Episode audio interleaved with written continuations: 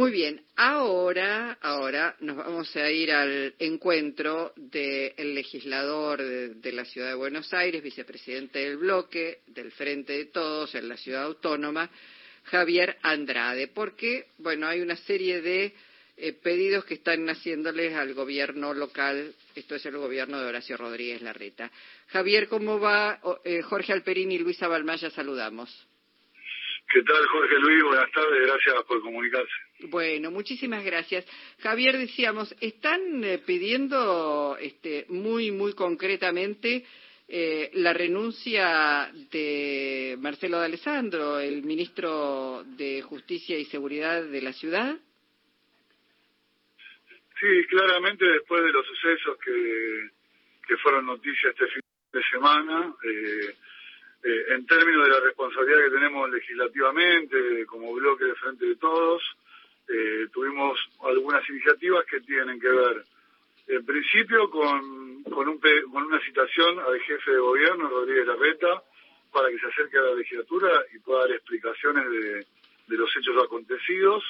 Eh, por otro lado, un pedido de informes que explicita, digamos, las inquietudes que tenemos referidos a cómo eh, operó la policía de la Ciudad de Buenos Aires en estos hechos y puntualmente eh, la renuncia de Marcelo de Alessandro entendemos como primer responsable de, toda esta situación que aconteció, ¿no? ¿Sería, ¿Sería la primera vez que Horacio Rodríguez Larreta es interpelado, o por lo menos acude a dar informes a la legislatura, o me equivoco?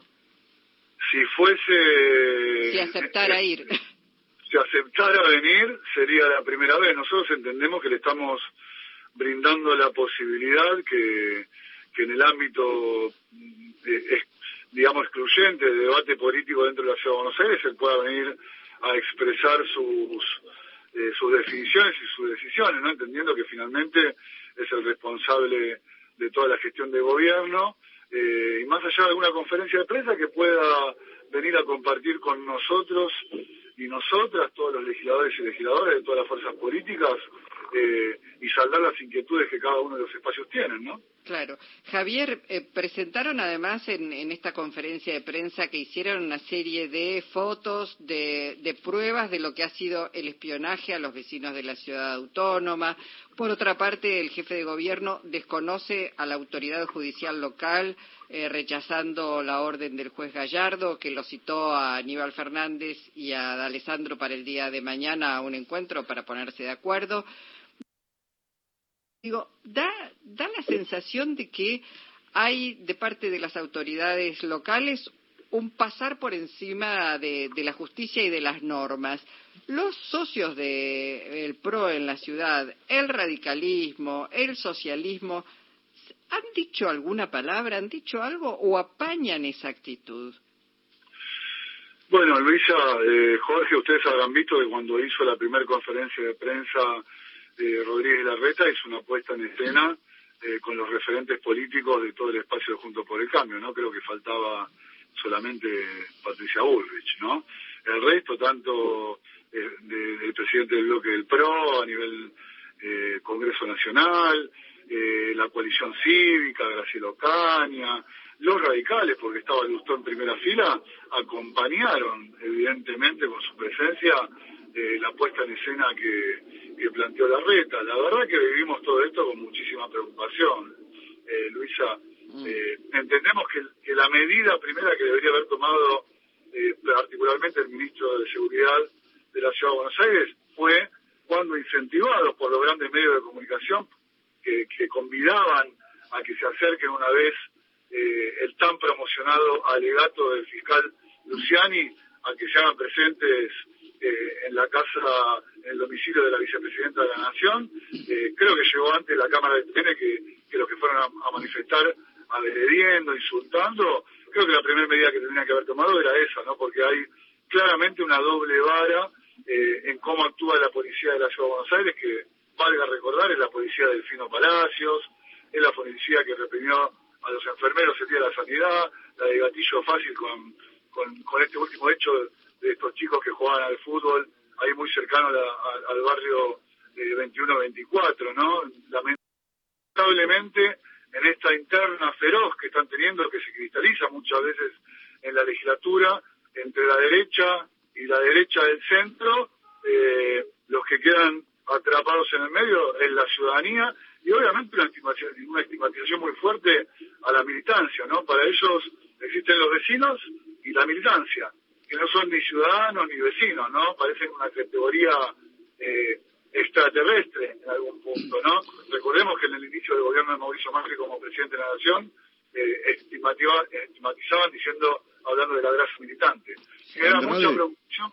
Sí. Andrade, quería, en algún momento se, se dijo que se había logrado establecer mecanismos, canales de diálogo entre el gobierno nacional y el gobierno de la ciudad para que no se fuera de, encuadre toda la actuación de seguridad, pero por lo que se ve la reafirmación de posiciones duras, de las vallas, de, la policía, me parece que eh, no, no, ese diálogo no prosperó, ¿no? Mira, Jorge, la realidad es que en términos personales puedo contar la experiencia que tuve. Yo desde el día jueves que hicimos el cabildo abierto en el Partido Justicialista de la Ciudad de Buenos Aires, ahí en la calle San José e Hipólito Yrigoyen, estuve en permanente comunicación con el ministro de Seguridad y con su jefe de gabinete. Y obviamente anticipándole que eh, una vez, primero que se, había, se iba a hacer el Congreso, que se desbordó y tuvimos que hacerlo en la calle, por eso me comuniqué para dar aviso, y posteriormente diciendo que marchábamos hacia el domicilio de la vicepresidenta para brindarle nuestro apoyo. Y durante el día viernes estuve articulando eh, nuestra presencia en el acto que de verdad habíamos convocado para no generar mayor inconveniente en Parque Lesama. Y estuve articulando con ellos hasta las 11 de la noche, eh, eh, articulando el armado del, del escenario para realizar la actividad. Me encontré a las ocho y media de la mañana con noticias de distintos compañeros que eh, notificaban que se había vallado todos los accesos al domicilio de la vicepresidenta.